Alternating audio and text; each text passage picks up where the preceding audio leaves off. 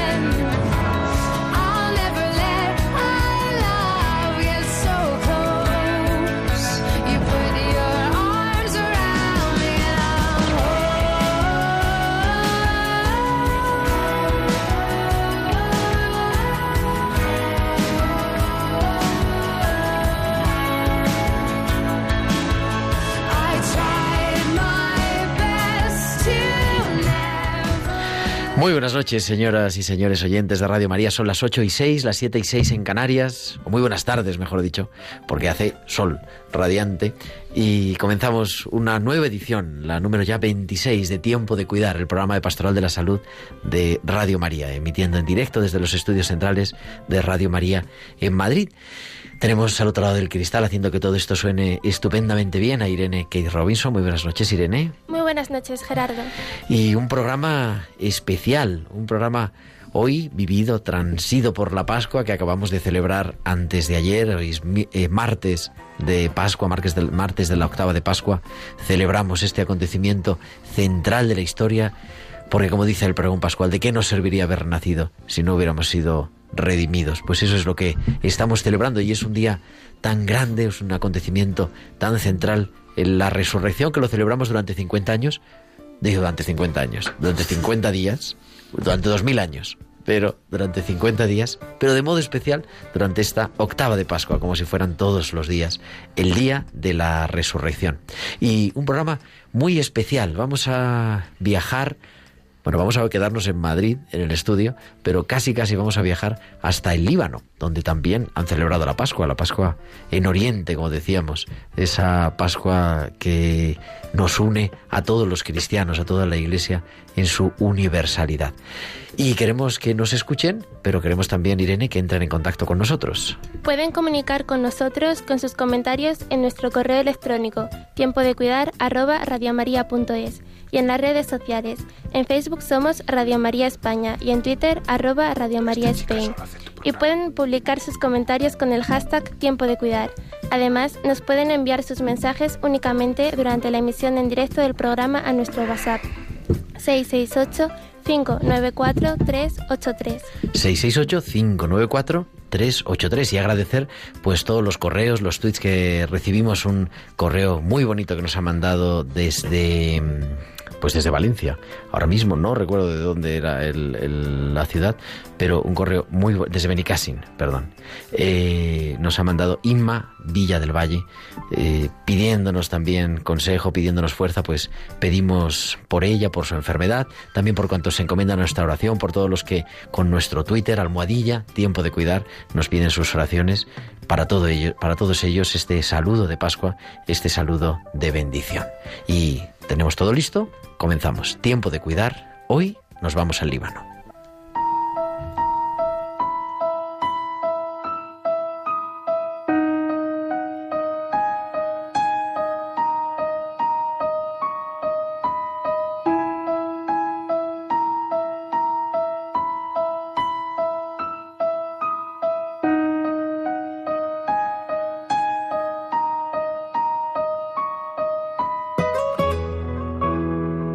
Cosas tiene la vida.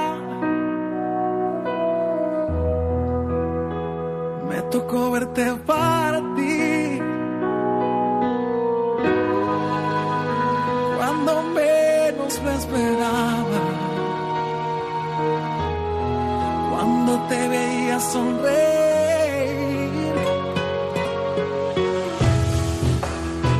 Ganador de mil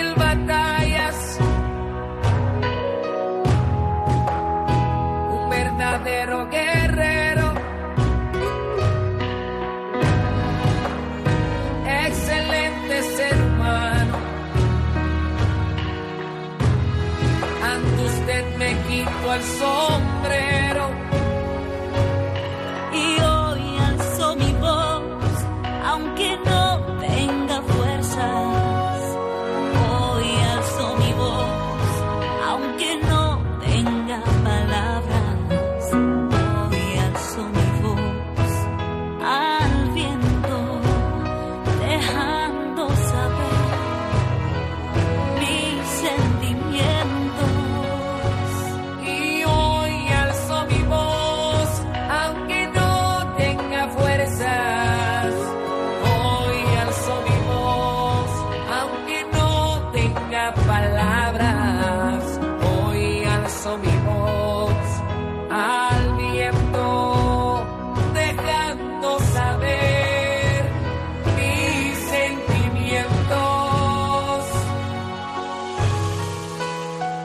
aunque estás en mejor vida,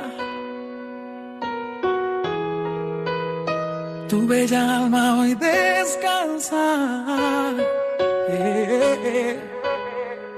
Pero tu memoria nunca mm, de mi vida será borrada.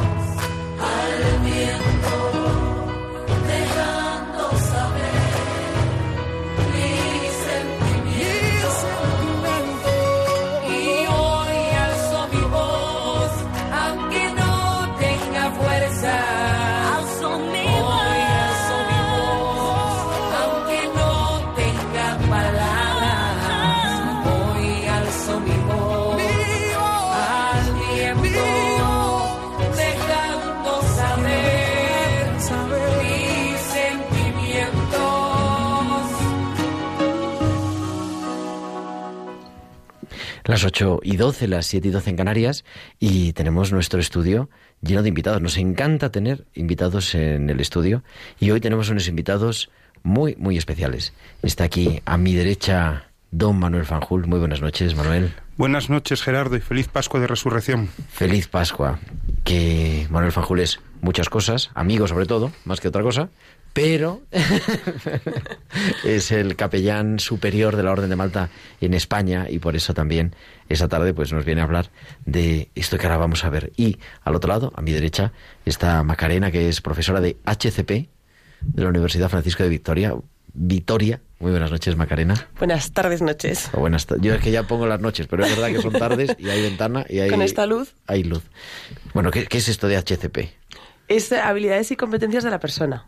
Habilidades y competencias de la persona. Esto es de relaciones... Está en todos los grados. Es, eh, en, en la Francisco de Vitoria hay, hay asignaturas de humanidades en todos los grados. Y en primero tienen habilidades y competencias de la persona y tienen eh, introducción a los estudios universitarios, que es como una introducción a la filosofía. Y bueno, pues yo soy profesora de una de esas cosas. Bueno, bueno, nada, muy bien. Pero bueno, nos venís a hablar De nuestro libro, de... no de la Francisco de Vitoria. De nuestro disco. Exactamente. Porque, no, la verdad que es una experiencia que a mí me ha resultado interesantísima, ¿no? Que hay muchísimas cosas, pertenecéis a, a la Orden de Malta, como capellán y como colaboradora, podríamos decir, o voluntaria. Eh, pero no venimos a hablar de manera tan institucional, sino de lo que llaman el campamento del Líbano, el Líbano Camp. El Líbano Camp. ¿Qué es el Líbano Camp? El Líbano Camp es una experiencia que iniciaron hace ya muchos años un grupo de, de miembros de la Orden de Malta en el Líbano con motivo de la visita de uno de ellos, en el que descubrió la realidad en la que aún hoy, y de una manera ya casi casi olvidada en nuestro mundo occidental, viven todavía los, los enfermos, eh, los discapacitados mentales y psíquicos. En realidad viven ingresados en hospitales de los que no, no acostumbran a salir. Y entonces eh, hubo alguien que pensó que sería oportuno la posibilidad de organizar unos camps, unos campamentos, en los que voluntarios venidos generalmente de Europa, pasan un tiempo durante el verano en el Líbano y de esta manera invitan a, quienes consideramos en la Orden de Malta desde siempre nuestros señores y nuestras señoras los enfermos a compartir unos días de convivencia mutua en las montañas del Líbano, en concreto hoy en Chabrú, en, en los montes de Faraya. La experiencia del Líbano Camp es una experiencia en definitiva en la que un grupo de personas invitan a sus hermanos que, pasan pues gran parte de su vida en estas instituciones, por cierto, eclesiales, estupendas, con, con las mayores posibilidades dentro de lo posible en aquel mundo, pero evidentemente para los que eh, una experiencia como la de sentirse únicos, porque creo que es en lo que se basa lo fundamental del Líbano Camp. Cada voluntario convive durante todas las seis, siete jornadas que dura cada camp con un solo enfermo. No se trata de un campamento en el que un grupo de voluntarios cuidan a un grupo de enfermos, sino se trata de una experiencia en la que cada voluntario convive estrechamente con su, con su hermano, con su señor o su señora, que es uno de estos enfermos a los que se invita a participar en el camp. Hace, como digo, más de 20 años que esta experiencia se lleva a cabo por parte de la Orden de Malta en el Líbano. Algún español había participado, pues con otros países en algún modo esporádico, pero hace tres años un grupo de, de miembros de la Orden, voluntarios y, y este capellán, fuimos invitados por los alemanes a compartir con ellos uno de estos camps y allí mismo tomamos la decisión de que era posible organizar un Líbano Camp español. Eh, y de hecho, pues al año siguiente, con la ayuda, el apoyo, el reconocimiento de la Orden de Malta, de la Asamblea Española de la Orden de Malta, hemos iniciado un Líbano Camp propio español que no puede ser en la casa donde nosotros lo hemos conocido, en Chabru, porque en agosto está ocupada. Hemos encontrado una casa muy cerca, en Fardebian, un antiguo hospicio de unas religiosas, y allí, desde hace ya, digo, tres años, eh, organizamos, y estamos ya organizando el Líbano Camp del año 19, tenemos nuestro propio Líbano Camp con voluntarios en la inmensa mayoría españoles, aunque es cierto que en estos camps se anuncian de manera que cualquier voluntario de cualquier país puede asistir a los, a los de los demás. Y por otra parte, eh, Macarena y un servidor con otros cuatro hermanos acabamos de llegar ayer Ayer, sí, ayer mismo. ayer mismo porque hemos pasado también la Semana Santa viviendo un camp un poco diferente, porque no es lo mismo el verano que el invierno, venimos de un camp en medio de la nieve de los montes de Faraya, que es el, el camp de Semana Santa que llevan a cabo los caravan. Los caravan son jóvenes que hacen estos camp durante el verano y tienen la oportunidad de quedarse un año completo viviendo en el Líbano, dedicados fundamentalmente a seguir cuidando y visitando y trabajando con estas personas durante el resto del año y asistiendo a algunas clases en la universidad, sobre todo a nivel de idiomas y de alguna otra realidad. Pero fundamentalmente se trata de jóvenes que tienen la experiencia del camp durante un verano y deciden pasar un año, generalmente el año que puede haber entre el final de los estudios básicos y la universidad, pasarlo en el Líbano eh, profundizando y viviendo esta espiritualidad y este camino cristiano del, de la- del servicio a los enfermos. Y estos, durante la Semana Santa, organizan un camp eh, con las mismas características que los de verano, Y pero también bueno, con los mismo, el mismo perfil de. el de mismísimo enfermos. perfil, invitando a otros eh, voluntarios que vienen generalmente de Alemania y con la particularidad de que invitan a sus familias para que pasen con ellos la Semana Santa. Entonces hemos convivido con los padres de los caravan, con los hermanos de los caravan y los españoles, pues que ahí donde vamos pues somos otra una, una raza aparte, ¿no?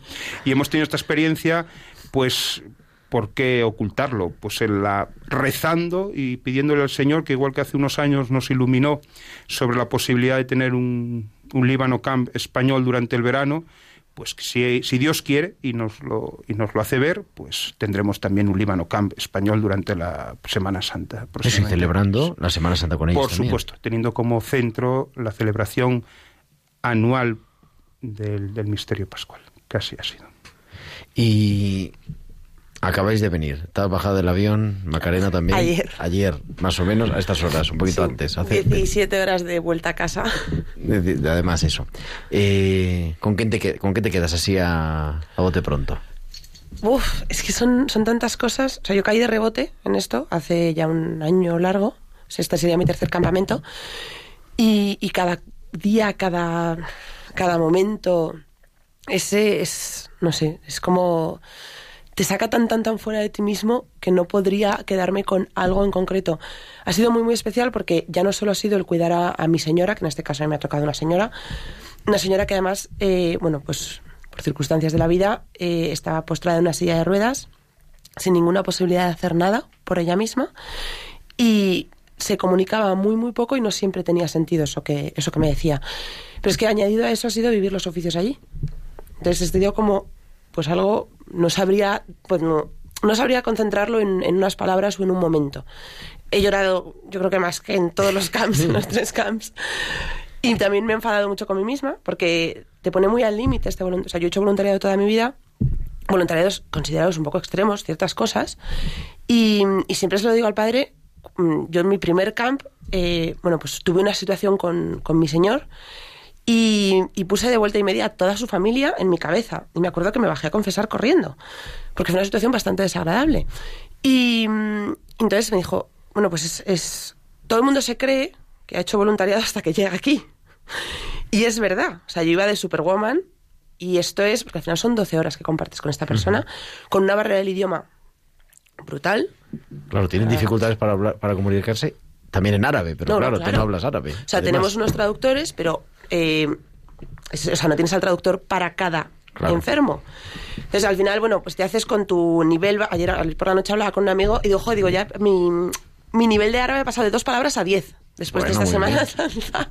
Entonces, ya este verano espero llegar a 15 palabras. Y es un lenguaje muy, muy básico, pero como a los dos días, diría, tienes un día de, de- de encontrarte con tu enfermo día y medio, se genera un, un clima con tu enfermo muy, muy especial. Porque esta gente, bueno, pues está a falta de amor. No es que les cuiden mal, al contrario. O sea, vienen súper limpios, súper cuidados, pero no hay una persona para cada enfermo. Claro, eso es, eh, me surgía, ¿no? Como queráis, vamos, estamos en, en tertulia, lo que queréis intervenir. Pero, ¿cuál es su situación a lo largo del año? O sea, porque dices, están en un... Están, en- están en centros, están atendidos, pero me imagino que además el estigma de la enfermedad mental en el Líbano, o sea, si aquí existe, pues allí debe ser mayor todavía. Gerardo, ¿no? el estigma de, la, de esta enfermedad en Oriente, no en el Líbano, en el mundo oriental, eh, no me retrotajo en su momento únicamente a lo que yo recuerdo de aquellos hospitales, la Cadellada de Oviedo y estos hospitales psiquiátricos cuando yo era niño, retrotrae a algo que probablemente mi generación no hemos conocido. Es decir, nosotros hemos conocido a los niños perro, niños que no se pueden poner de pie porque desde el momento de su nacimiento y se les descubre este tipo de, de enfermedades, fueron metidos en una caja en la que han vivido hasta que han sido llevados al hospital, por tanto no pueden mantener ni siquiera la verticalidad ni mantener una relación. Entonces, eh, ciertamente ahí sigue siendo un estigma, un estigma social, un estigma familiar, un estigma religioso en muchos casos. Afortunadamente, la Iglesia, una vez más, hace su presencia acogiendo a estas personas en unos centros donde son tratados con una dignidad eh, impresionante, con un tratamiento médico, por supuesto que no ha alcanzado el, el nivel del que conocemos en el mundo occidental, de manera que el enfermo de estas características puede vivir incluso en su casa y ha llevado casi casi a la desaparición de los centros de este tipo, excepto en situaciones muy particulares. Pero que supone una, perdón por la expresión, supone una condena de por vida. O sea, nadie entra en este centro con la esperanza de volver De a salir. Eh, alguna vez le he comentado a los voluntarios, porque nos pasan un informe de cada enfermo, que no solemos compartir necesariamente con, con, con el voluntario, a no ser que se considere imprescindible algún tipo de información para la convivencia con ellos. Reconozco que de los informes amplísimos que te, que te entregan en, en el hospital cuando vas a buscar a los enfermos, yo solamente hay una línea que busco siempre, que es tienen o no tienen familia, la familia les visita o no les visita, o en algún momento del año salen del hospital para estar una semana o unos días con su familia. La inmensa mayoría ni tienen familia que les reconozca, ni reciben ninguna visita durante el año y por supuesto son muy pocos, escasísimos, los que en alguna ocasión salen del hospital durante unos días a visitar a su familia o a convivir con ellos.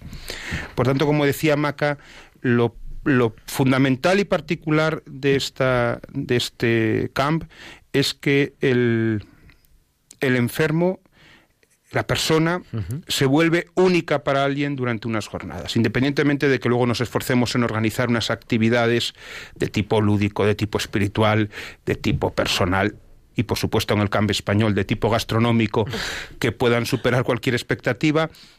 Lo que a mí realmente me impresiona cuando hago el primer camp con los alemanes en, en Chabruk es el descubrir la felicidad que supone para una persona con estas características sentirse única para alguien, lo que no supone que esto se acoja desde el primer momento con besos y abrazos, porque evidentemente muchas veces hay que vencer todas las barreras, y Maca nos puede hablar de esto, pero al mismo tiempo la experiencia que supone para el voluntario que va al Líbano descubrir lo grande que puede ser para cada uno de nosotros en convertirnos en únicos para alguien.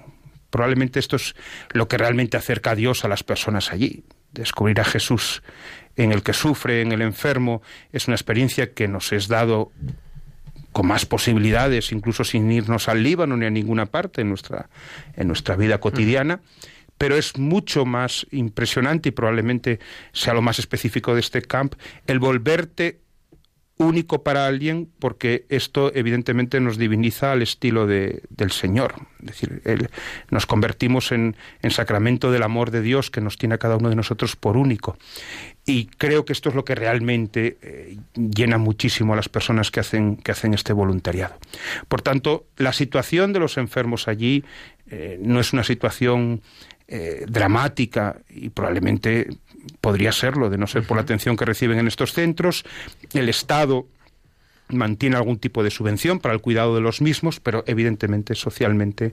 Y esto no es una cuestión de religiones. Entre nuestros señores y nuestras señoras recibimos cristianos, cristianas, recibimos muslines, recibimos... eh, no recuerdo haber tenido nunca drusos, esto no sabría decirlo, pero en estos centros se acoge, por supuesto, y como siempre hacemos, a todas las personas y descubrimos que estas enfermedades no conocen de diferencias después ni de religión, ni de clase social, ni de formación, porque hemos tenido personas con un altísimo nivel de formación que en un momento de su vida, eh, por alguna razón, eh, han, han contraído esta enfermedad y han sido pues ingresadas porque no se concibe que puedan convivir de manera habitual con los demás. ¿No hay familia o la familia se desentiende? las familias los entregan a los hospitales, se desentienden. eh, Es un juicio. Yo no sé si en su corazón se desentienden o hacen lo que creen que deben hacer con enfermos de este tipo. No, no he conocido nunca las familias de nuestros O enfermos. sea, no hay básicamente... Pero no hay básicamente una presencia familiar en sus vidas más allá de sus mm, cuidadores, que son las religiosas, que los cuidan en estos hospitales, y las personas que trabajan. Digo esto porque es una de las experiencias que no viven los voluntarios de manera general, es ir a buscarles y a llevarles de nuevo al, al hospital cuando vienen al camp, y he de decir que toca el corazón que personas que disfrutan tantísimo de que se les inviten a vivir esto gozan tanto, tanto igual volviendo al hospital y Volviendo encontrándose con sus hermanas, con las religiosas y con los cuidadores.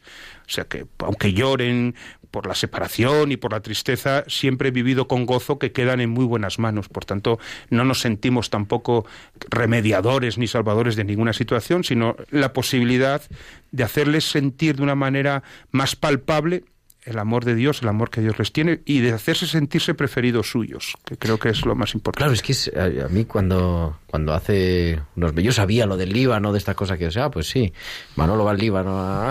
Nadie sabe a qué va Manolo al Pero Líbano, bueno, es pues, decir. muy bien, pues vale. Pero cuando dice, no, es un campamento con personas eh, también con problemas de salud mental o con discapacitados físicos, pero es uno por uno, ¿no? Yo dije, uno por uno. Y es verdad, claro, es que es una experiencia... Yo siempre digo, no, est- está la pastoral de la salud, ¿no? O sea, están los pobres. Bueno, los pobres entre los pobres son los enfermos con problemas de salud mental, ¿no? Ya es eh, top. Yo en el hospital digo, nosotros aquí ya jugamos la Champions, ¿no? O sea, esto ya es otro nivel. Pero claro, ahora no es voy esta tarde antes de venir, eh, me han llegado dos voluntarios, han estado visitando a los pacientes, tal, pero claro, han estado y ya, ya es de agradecer, vamos. Pues yo qué sé, dos horas, tres horas. No, aquí es que son 24 horas al día, una semana, o sea, es es que es mm, muy fuerte. Yo, o sea, yo creo que el, el- el nivel de olvidarte de ti mismo en, en el campo, o sea, de, de- de tus necesidades, o sea, de olvidarte de comer, de olvidarte de... O sea, es- no, es, no es una cosa muy agradable, pero olvidarte de tu higiene personal porque te priorizas la del enfermo. Eh, pues, ¿qué quiere hacer? Si te duele un pie, te lo comes, pero no te lo comes además de malas, por así decirlo. O sea, Sí, no, encima lo lo haces haces con con gusto. todo el amor y con todo el... Sí que es verdad que al principio, o sea, yo el, el, viernes, el viernes fue, sí, el viernes, nos propusimos los voluntarios, eh, tres de los voluntarios españoles que fuimos, a hacer ayuno. Ajá. Entonces empezamos el día muy, muy entregados Santo, a la claro, causa. Viernes Santo. Entregaditos a la causa. Y mm, a media mañana más o menos me encontré con, con el padre en un pasillo y yo creo que debía tener como el pelo estufadísimo y cara de loca. Y me dice, ¿qué te pasa? Y digo, ¿qué has visto del ayuno? No. Entonces me dijo, no seas tonta porque ya estás ayunando de otras cosas. Ahora mismo tienes que estar para tu enferma, para lo que sus necesidades. Entonces nada, llegamos a la comida que allí comemos a las 12 y mm, la comida que hubo no nos apetecía. Entonces dijimos, bueno, es la excusa para seguir ayunando. Y luego teníamos una reunión, el padre y yo, con, con, uno de las, bueno, una de las personas que lo gestiona allí. Entonces, yo estaba ya tan, tan, tan, tan saturada. Mi cabeza le había soltado tantos improperios a mi señora y tanto tal que cuando llegamos a, a la reunión esta y empezaron a, ¿queréis un zumo? ¿Queréis un café? Yo, sí, todo. O sea, ya el ayuno ya, o sea, lo, lo, lo paso por encima y además esa noche teníamos la cena de gala. Se hace una cena de gala tipo fiesta. Ajá. Entonces fue como la excusa, en plan, mira, yo ya no puedo más, o sea, necesito comérmelo todo, básicamente. Por, pero sí que es verdad que el, o sea, el día anterior, el jueves, por ejemplo, eh, mi enferma se puso, enfer se puso malita. Porque, claro, allí la comida es súper rica y en cantidades industriales. Entonces se ponen a comer y no tienen fin. Entonces el- siempre es típico que las primeras 48 horas todos les entran cólicos y se puso muy malita. Entonces, bueno, pues ya las tuve que estar cuidando, nos fuimos al médico y a mí se me olvidó por completo el hecho de comer. Y cuando ya conseguí que se durmiera, cuando le dieron las pastillas, de repente dije, Qué me hambre encuentro tengo". súper... O sea, estoy, estoy desfallecida. Dije, claro, si es que llevo sin comer desde las 8 de la mañana y son las 6 de la tarde. Entonces es, bueno, pues una, o sea, el, el- sobrepones a esta persona totalmente desconocida hasta hace seis días. El- el- bueno, el comentario de varios de los voluntarios el domingo cuando estábamos de turismo en, en Beirut era, joder, ¿cómo me acuerdo de, bueno, pues de, Noah, de Helen, de, nuestras señoras de, de este campamento? Y yo sigo todavía eh, acordándome, es más, eh, tenemos, bueno, es como célebre mi enferma de que me tocó este verano. Es como conocida y en estas navidades les, eh, les mandamos una felicitación de Navidad a todos Ajá. nuestros enfermos. Y a mí me salió del alma, es, es una, es una chica de 22 años eh, que, bueno, pues su comportamiento es de, de- de una niña de 12, 13 años. Y me salió del alma hacerla como un paquetito, como con peines, pinturas, Ajá. y, y es esa entrega y el acordarte y el seguir en contacto en cierta forma.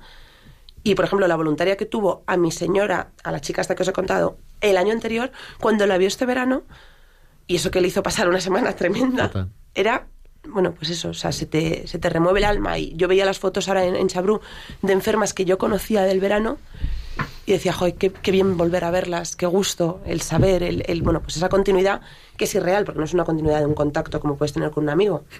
Pero bueno, que al final se crea este hilo tan especial. Es mucho compartido en muchas horas. Nos habéis traído, yo es que claro, estoy sorprendido porque no solamente nos han traído la experiencia, sino nos han traído hasta la música.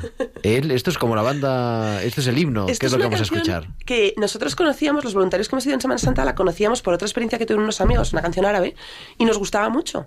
Y nos sorprendió a los dos días de estar allí, empezamos a escuchar la música que ponían y dijimos, joder, esto es muy parecido. Y de repente nos pusieron esta canción, y yo le pregunté a una de las, de las gerentes del Líbano Camp, y de oye, esta canción no es una canción moderna. Y esta canción, y me dijo, no, no, esta es una de las canciones que para nosotros es un himno del camp. Y bueno, pues es una canción en árabe que n- nos lo hemos aprendido ya en fonética, porque árabe no superamos las 10 palabras, pero es una canción que nos emociona mucho y ahora al unirla al camp, pues obviamente muchísimo, muchísimo más. Pues vamos a escucharla.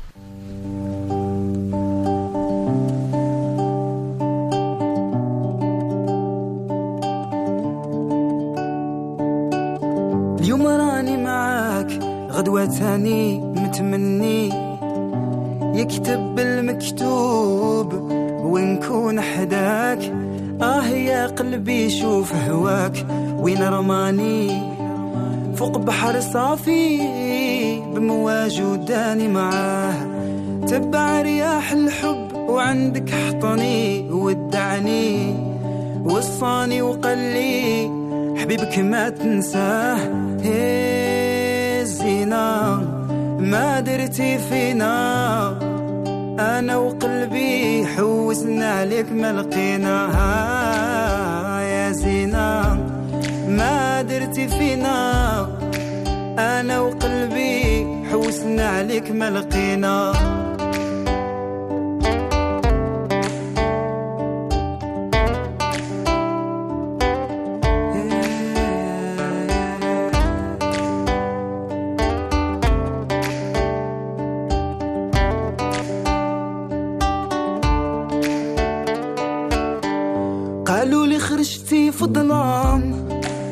سولتي في غياب القمر بعيونك ضويتي. قالوا لي عليك نجمة يا نجمة ما بنتي. وين كنتي هذا شحال؟ قولي لي علاش هربتي؟ قالوا لي خرجتي في الظلام وعليا سولتي. في غياب القمر بعيونك ضويتي. قالوا لي عليك نجمة يا نجمة ما بنتي ويكونتي هذا شحال؟ قولي لي علاش هربتي إيه سينا ما درتي فينا. أنا وقلبي حوسنا عليك ما لقينا. آه يا سينا ما درتي فينا. أنا وقلبي حوسنا عليك ما لقينا.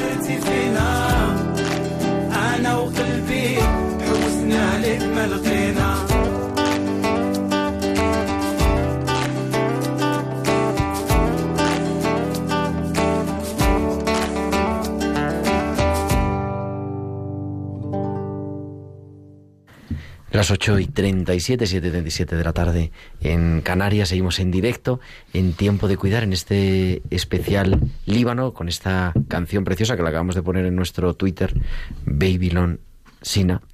¿Y cómo es un día a día en el camp del Líbano? Cansado. Pero luego ya dejo al padre que siga. A ver. Muy descansado. Nosotros en el Líbano Camp español intentamos ser muy fieles al, al, estilo de vida, a las actividades, a los horarios, al ritmo que se vive en el resto de camps, especialmente en el de los alemanes, que son los iniciadores y son como el camp, el camp madre, ¿no? El camp, el camp, madre y hemos tenido la fortuna, muchos de nosotros ya, de vivirlo en un momento o en otro con ellos y por tanto hay que ser fieles y leales de modo que los camps no, no sean diferentes, aunque evidentemente el camp español no deja de ser un camp español en muchas cosas. Lo cierto es que somos miembros de una orden que se funda hace casi mil años en Jerusalén, cuando un grupo de, de mercaderes de Amalfi, chicos jóvenes eh, de familias adineradas, peregrinan a Tierra Santa para visitar el sepulcro del Señor y en su encuentro con el Cristo vivo, que ya no está en el sepulcro, descubren la realidad de los enfermos que se encuentran en Tierra Santa en aquel momento. Estamos hablando de los peregrinos que viajaban en unas condiciones muy diferentes a las que habían tenido ellos, con los propios cristianos que vivían allí, y esto les lleva, pues a diferencia del joven rico, a venderlo todo y a quedarse. Se quedan a vivir en Jerusalén, fundan el hospital, por eso somos la orden del Hospital de San Juan de Jerusalén, lo fundan junto al mismo sepulcro y a partir de ese momento, para comenzar a vivir juntos, lo hacen bajo la regla de San Benito, que era la que en ese momento en Europa pues era la pujante y la conocida. ¿no? Como sabemos todos, una regla cristocéntrica, uh -huh. una regla en la que se aprende a vivir la vida monástica en orden a reconocer las presencias del, del Señor en el abad, en la comunidad, en los que vienen como peregrinos o como huéspedes al, al monasterio. Y esta es la espiritualidad del Líbano Camp. El Líbano Camp está pensado en orden a encontrarnos con el Señor en, en, el enfermo, en nuestros señores que son invitados, nuestros guests, les decimos, uh -huh.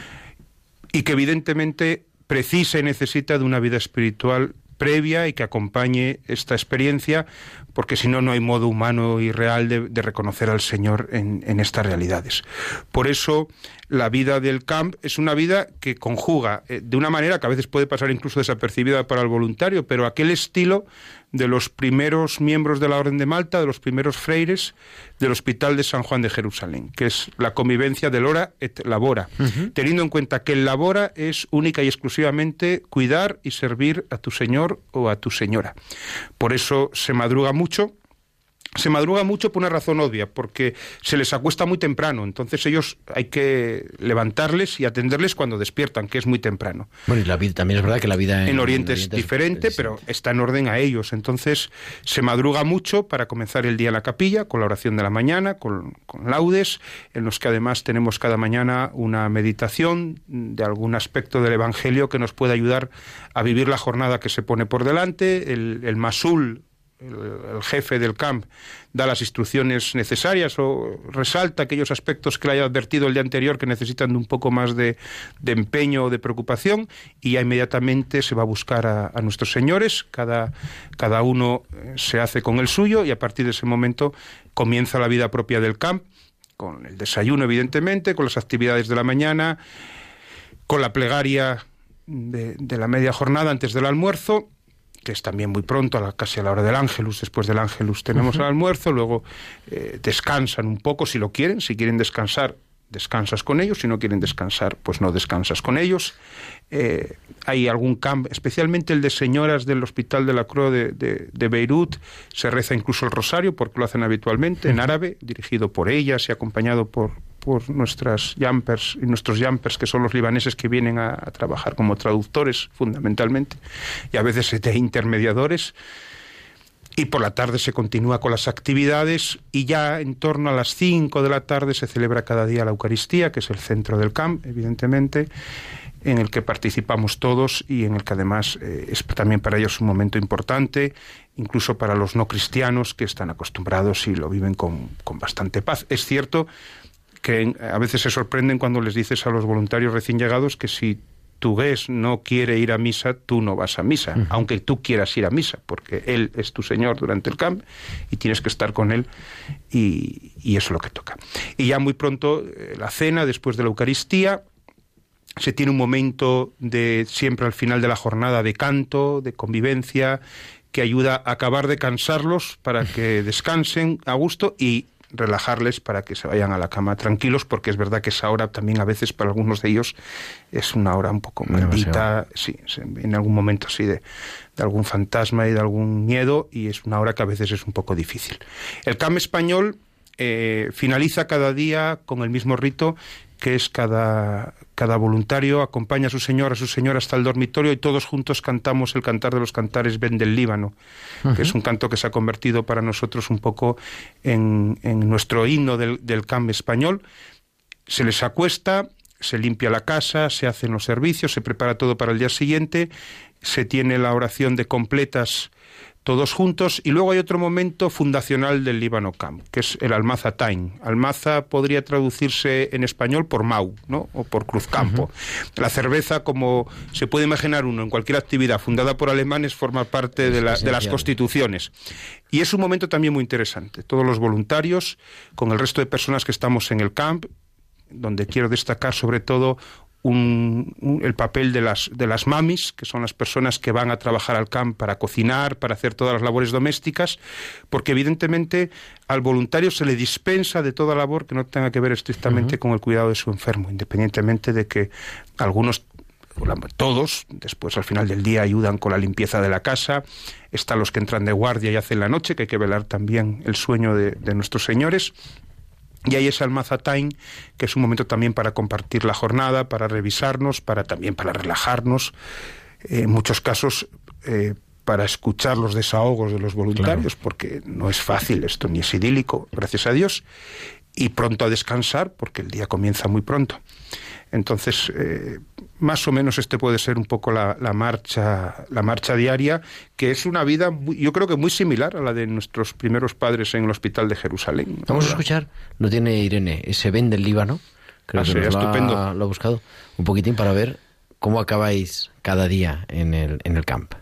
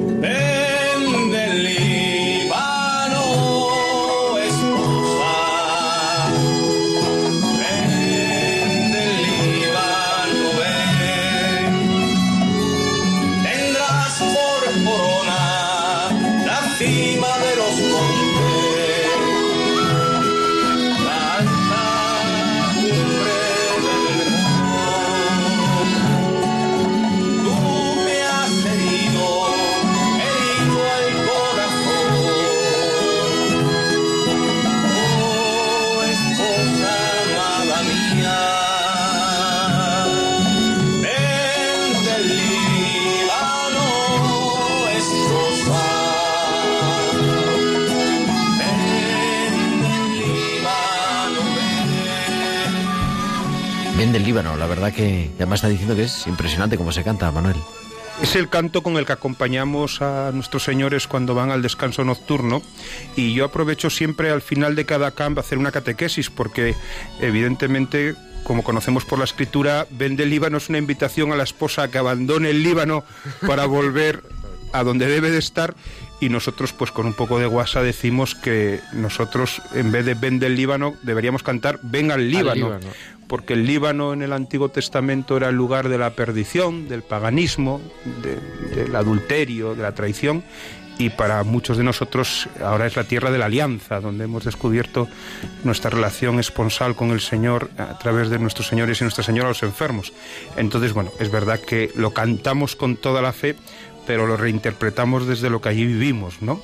Y, y- y siempre, por cierto, pues en deuda con los hermanos del Camino Catecumenal, que han puesto música pegadiza y, y fácil de llevar, y entonces pues eh, se ha convertido para, para nosotros en, el, en la música de fondo de, de, de nuestro camp. Estoy detrás de algunos seminaristas del Redentoris Mater para que vengan a hacer el Líbano Camp, también un poco para agradecerles este, esta deuda que tenemos con su, con su canto. sí. Y Macarena, ¿quién puede ir al Líbano? Ir Vamos al Líbano. Camp. Puede ir todo el mundo, eh, o sea, bueno, este campamento, el último de verano, sí que es de verdad que este de Semana Santa gente más joven, porque era la gente de- del Caravan, de este proyecto que ha contado el padre, pero el, el verano pasado, desde los 18 años hasta 55, 60 años, era- o sea, es muy, muy amplio. O sea, obviamente se necesita gente con muchas ganas y que, que se canse poco, que duerma poco, pero mm, bueno, pues yo lo recomendaría para gente joven, lo recomendaría para padres, vamos, está abierto a, a cualquier persona que esté dispuesta a vivir algo que te trastoca y te, y te cambia el... A diáconos permanentes. Por ejemplo, también, todo el mundo. ¿Y, ¿y cuándo es este año?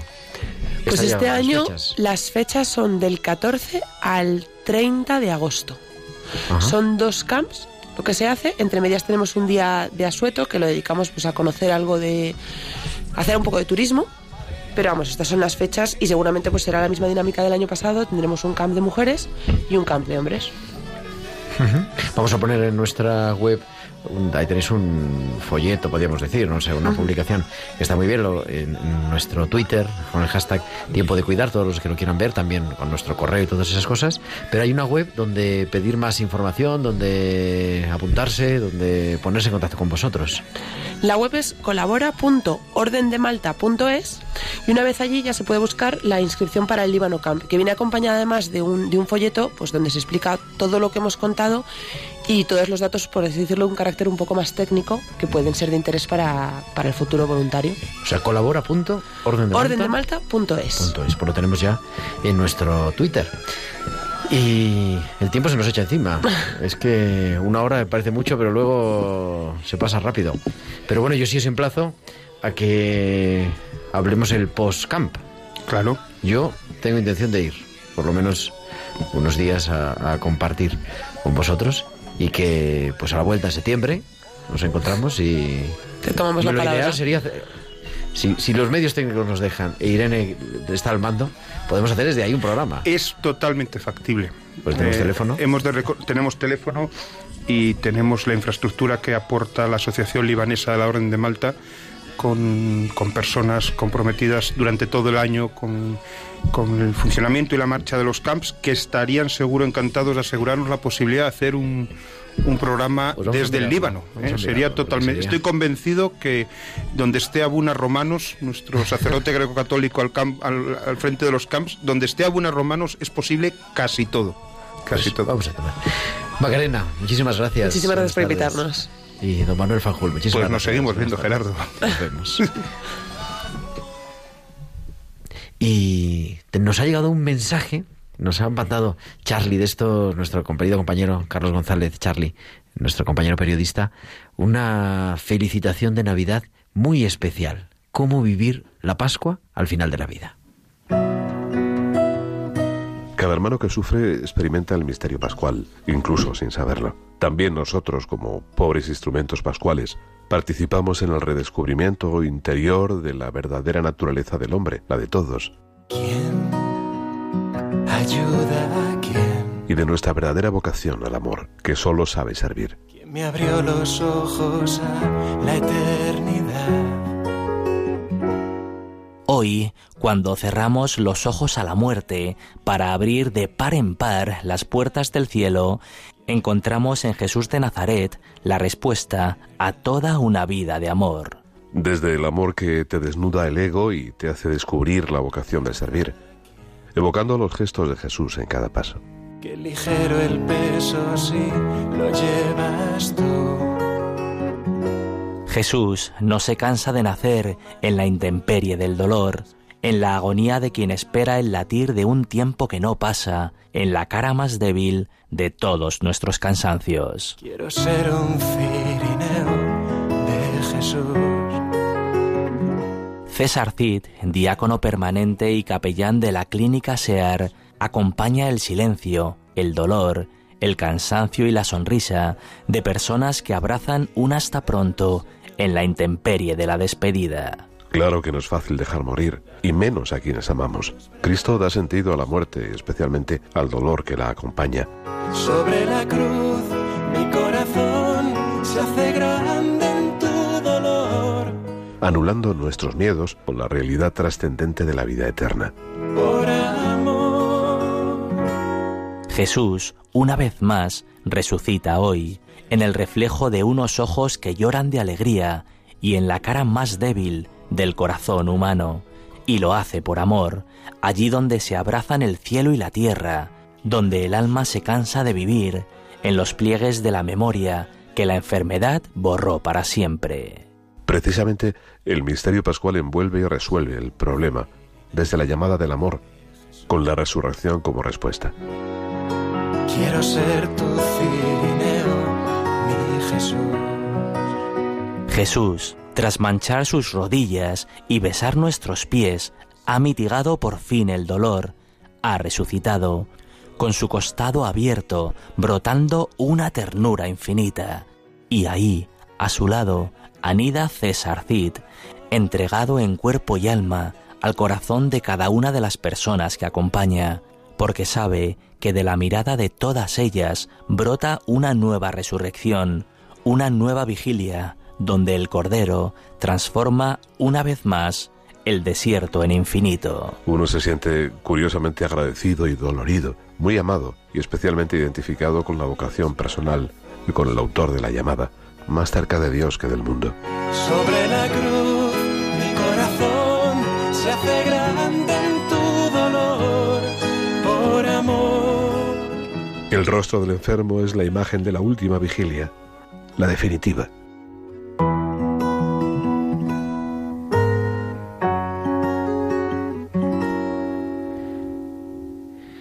Pues muchísimas gracias a Charlie González por hacernos este reportaje y claro, como, como no, a César Cid, nuestro colaborador y que tanto también, a mí en lo personal, me ha enseñado para hacer un poquito de radio.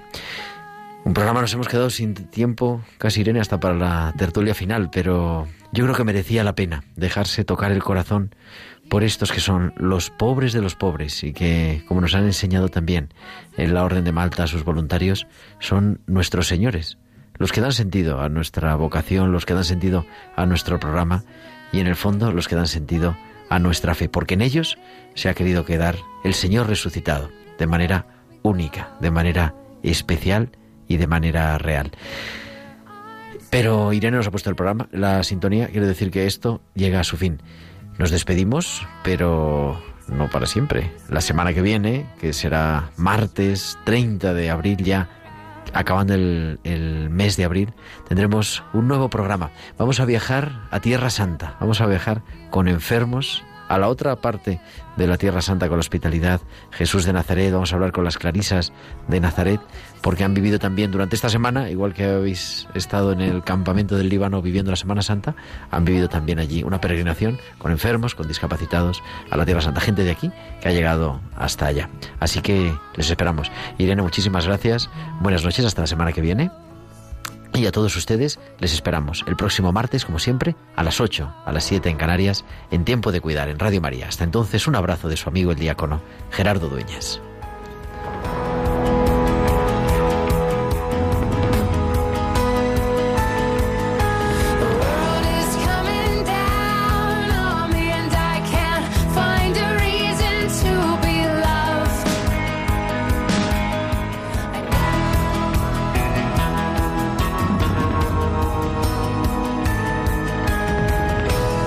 Tiempo de cuidar con Gerardo Dueñas.